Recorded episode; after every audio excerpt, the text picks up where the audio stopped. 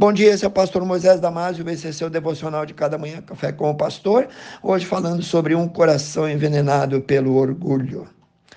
Como o rei Nabucodonosor não tinha igual, ele foi o governante incontestável dos séculos 6 antes de Cristo, a grande Babilônia. A cidade que ele construiu aparecia nas planícies do deserto, vista de muito longe. Os jardins suspensos da Babilônia, que a história diz que ele construiu para a esposa, foram uma das sete maravilhas do mundo antigo. O palácio real dele era imenso as muralhas eram de mais de 115 metros de altura, com a espessura de 26 metros. Quatro carruagens, lado a lado, podiam andar em cima delas. O poderoso rio Eufrates passava pelo meio da cidade. A população da cidade chegou a 2 milhões de habitantes. A cidade tinha mega mansões, templos, terraços, palácios. Tudo isso ficou sob domínio de Nabucodonosor, por 43 anos. Ele seria o barão do petróleo hoje. Se ele estivesse vivo, ele dominaria a lista dos bilionários da revista Forbes. O seu orgulho, sua soberba o levou a querer ser adorado como um Deus. Mas tudo isso estava prestes a acabar.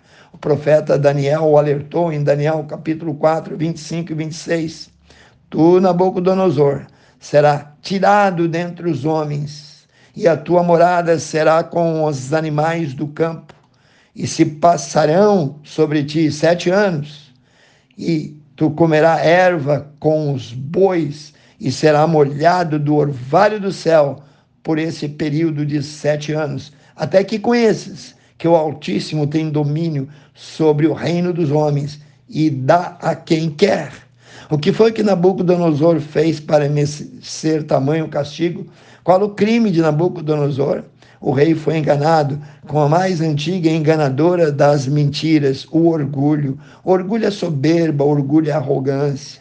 Ele esqueceu de Deus e pensou que só ele reinava. Ele pensou que o seu reinado nunca teria fim. Puro engano. Daniel foi enviado por Deus para alertá-lo. Quando os grandes caem, a queda também é grande. Será que Nabucodonosor escutou a Daniel? Por certo que não.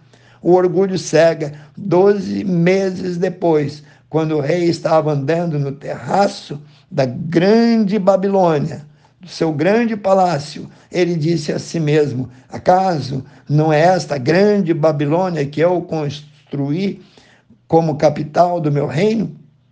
com o meu enorme poder e para a glória da minha majestade. Está lá, Daniel, capítulo 4, 29 e 30, confira. Naquele mesmo momento, o julgamento caiu sobre ele, o castigo de Deus foi drástico e veloz.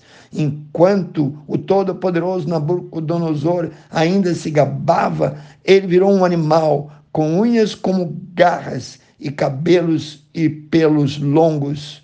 Um minuto ele era a capa da revista Times, e no próximo ele aparecia como uma besta nojenta imunda. E ficamos com a lição: o Senhor detesta os orgulhosos de coração, diz Provérbios 16, 5. A abominação é ao Senhor todo altivo, todo orgulhoso, arrogante de coração. E mais em Provérbio 8, 13 diz assim: odeio o orgulhoso e o arrogante o mau comportamento e o falar nevasto. Perverso é. Por que a sentença foi tão forte para Nabucodonosor? Como é que explicamos o aborrecimento de Deus com os inchados, orgulhosos de coração, prepotentes? Simples. Deus odeia o orgulho porque ele ama o seu povo. O orgulho é a pílula envenenada da alma que já levou milhões e milhões ao inferno. O orgulho impede a salvação. Se nós só vemos a nós mesmos, nunca veremos ao nosso Salvador. A arrogância cega, endurece o joelho para que não se dobre, cauteriza a mente e o coração para que não admita o seu pecado. O coração do orgulhoso nunca confessa nunca se arrepende, nunca admite o seu erro, nunca pede perdão. O orgulhoso é o recife, ou seja, o iceberg escondido que afunda qualquer que se julga um Titanic. O orgulhoso impede a reconciliação. Quantos casamentos sucumbiram debaixo do peso do orgulho insensato? Quantos pedidos de desculpa deixaram de ser oferecidos devido à falta de humildade? Quantos abandonaram seu lar, destruíram seu casamento, abandonaram a igreja por causa do seu mau gênio, da sua arrogância?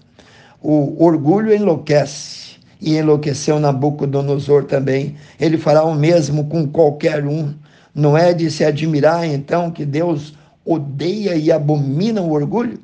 na mesma proporção, ele odeia a arrogância, mas ele ama a humildade. Em 1 Pedro 5 e 5 e 6 diz: Porque Deus resiste aos soberbos, mas dá graça aos humildes. Humilhai-vos, pois, debaixo da potente mão de Deus, para que ao seu tempo ele vos exalte. Aqueles que andam em orgulho, Deus pode humilhar, mas é só aqueles que andam em humildade que Deus pode usar. O rei Nabucodonosor aprendeu a lição, levou sete anos vivendo como louco, como animal, pagou caro, mas ele entendeu o recado de que Deus tem poder para humilhar aqueles que vivem com arrogância e soberba. Leia Daniel 4,37. O apóstolo Paulo nos alertou para isso, que isso também pode ocorrer ser conosco, leia 2 Timóteo 3, 1 e 2. Ignore essa mensagem, prepare-se para cair. Receba essa mensagem, prepare-se para ser abençoado, exaltado por Deus.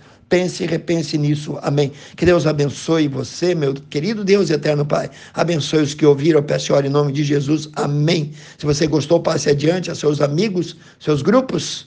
E assim você estará evangelizando o mundo. E eu te vejo no próximo Café com o Pastor.